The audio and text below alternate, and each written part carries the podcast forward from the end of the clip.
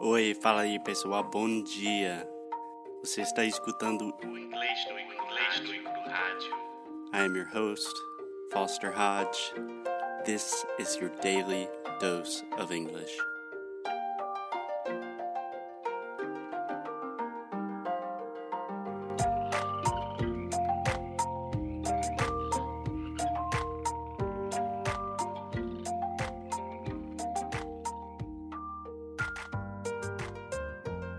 Hey, Alexia.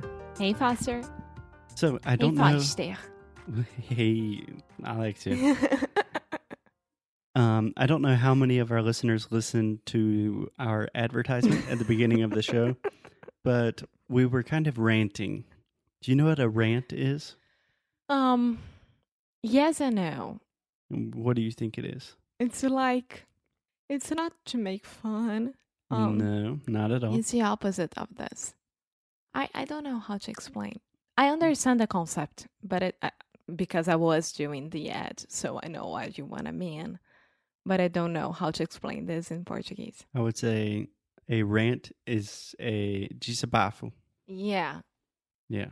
So the verb to rant would be desabafar. desabafar. Ah, Yeah. So today I want to go on a little rant and talk about something that is very, very important to me. Is that okay? Ah. of course. Tapas.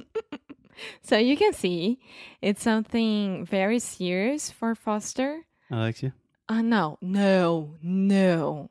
great job with your pronunciation of the word something. Yay! We are the champions. Can you put this song? We are the I'm champions, just- my friend. More work for Foster in Dun, dun. post production. Or uh, God is a woman from Ariana Grande.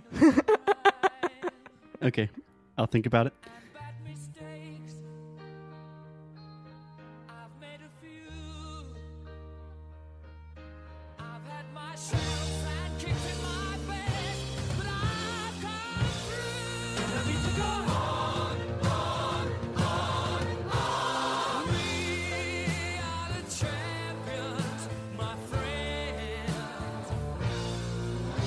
And we'll keep on fighting till the end. We are the champions.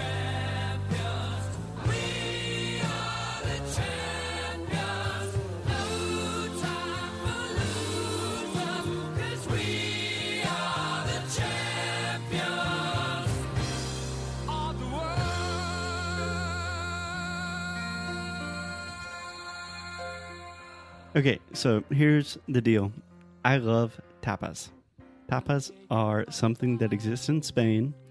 And do you want to explain to me what your idea of tapas are? Perhaps your idea before Spain and then after Spain? Yeah, before Spain was like, okay, tapas, um, small plates, like aperitivos. Yeah. that you can share with everyone on the table and that's it like you have to order that Yeah. Yeah. So this is what makes me so mad. So this phenomenon has happened in the US and I've seen it in Brazil and a lot of o- other countries where they have quote unquote tapas restaurants, which are really just restaurants that give you smaller plates than normal that are kind of designed for you to share and they're like super expensive and they're supposed to be very chic restaurants.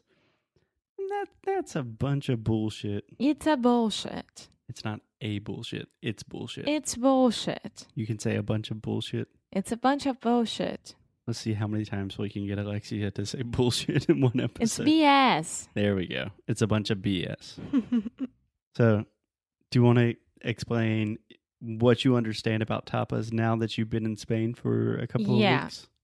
you had to get drunk in spain to eat a lot Yeah. I mean, if you're going to Spain, you're going to be drunk most of the time. no it's not like that but um once you got get to a tapas restaurant a tapas place you can order any drink Yeah.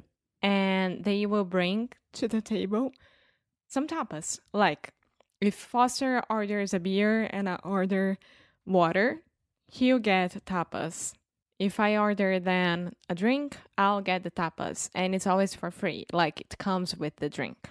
Yeah. And there is some variation from city to city. So, Granada, where we were most recently, is the best city for tapas in Spain. They have great tapas. In Madrid, if you order a drink, you will always get a tapa, but it might not be like a big plate of paella or jamón ibérico, which is ham, ibérico, Iberian ham. I think that people know what Yeah. jamón ibérico is. in Madrid, maybe you will just get some nuts or some pieces of cheese or something like that. But the idea is you order a drink. It can be an alcoholic drink or a non alcoholic drink. Water, probably not going to give you a tapa. But if you get a Coke or a beer, my favorite thing is to get a caña, which is un chopi. A small one. It's awesome. I love yeah, it. you drink fast, you eat fast, and you order faster. So Yeah, exactly. that's And- that's Foster's strategy. Yeah. So it's awesome and it's totally free. So if you want to go out for dinner in Granada, you can literally have three or four chopis and three or four small Cañas? beers, cañas, and you will have enough food to eat dinner. And the cañas are super cheap. They're like one less than one euro. For those who doesn't who don't like beer, Yeah. I have a new favorite drink. We have a good word for the people that don't like beer. what? losers. I'm kidding. I'm totally kidding. You're doing this episode all by yourself. I want to see Team Alexia what they will think about it. Yeah, I'm going to edit that part out. Uh, Sorry. You were going to talk, talk about alternatives to beer? yes, tinto de verano. So you have red wine with lemon and some kind of sparkling drink like Sprite or Yeah, a lot of times it's just red wine, lemon, and then lemon Fanta. yeah, But it's cold, it's refreshing, it's delicious. It sounds gross, but it's amazing. Yeah. My dad is drinking that nonstop here yeah, with your me. dad doesn't drink and he's drinking all the time. Yes, it's so good. I'm worried about him. It's much more. It's much better than Aperol spritz. So you Yeah. can think about it. Yeah. Well, that's not saying too much because Aperol is not not good. Yes, it, it is. Okay, so some typical tapas that you might receive in Spain. You always have tortilla española. Do you think everyone knows what that is? Yeah. I Okay, think so. you have jamón ibérico, which is little Sí. pieces of ham. A lot of times you'll have bread and cheese, which is Sí. awesome. A lot of times you will have gambos al ajillo. Vale, es muy bueno. Sí, es muy bueno. Gambas son, eh, S- they are camarões. yeah, camarones al, Shrimp. con alho, né? It's so damn good. It's my favorite one. So good. You also have gazpacho, Gazpacho. which is just a tomato based drink. Um, what more? Sometimes they give you, a lot of times they give samore- you samo- salmorejo, is another version of gazpacho with eggs and bacon, some other things. A lot of times they give you the. croquetas. Ooh, God, How could you forget that? croquetas. Mm, mm, mm. A lot of times they give you the rice dish of the day, so they will have some type of paella and they just give you a plate of that. So the point of this episode is I am angry that more of our students do not talk to English speakers for free because that is I mean honestly to be we always try to be as transparent as possible at Inglés Nui Cru. That's kind of why we have the name Inglés Nui Cru, A Verdade Nui Crua. The only way you will get better at English is speaking with other people. Yes. That there are other ways, but the quickest, best way, the way to really, really start improving your English is having conversations with native speakers. Yes. And also, one of the only reasons that we can wake up and record podcast every day is because Cambly pays us a little bit of money to sponsor the show. And if Mm, thank you, Camly. thanks, Cambly. And if no one does these free classes, Cambly's going to say, "Sorry guys, it's not working." And, And bye bye inglês no cru. yeah, E And- não é uma. Como é que se diz? Não é uma. It's not a. Like. not a happy goodbye. No. No, it's a sad goodbye. We want to do English no cru, but it takes a long, long time. And for us, it's not like Cambly's doing anything wrong. They're giving free classes. That's pretty cool. I don't think we're doing anything wrong. We talk about it all the time. So it's kind of the same thing for tapas for me.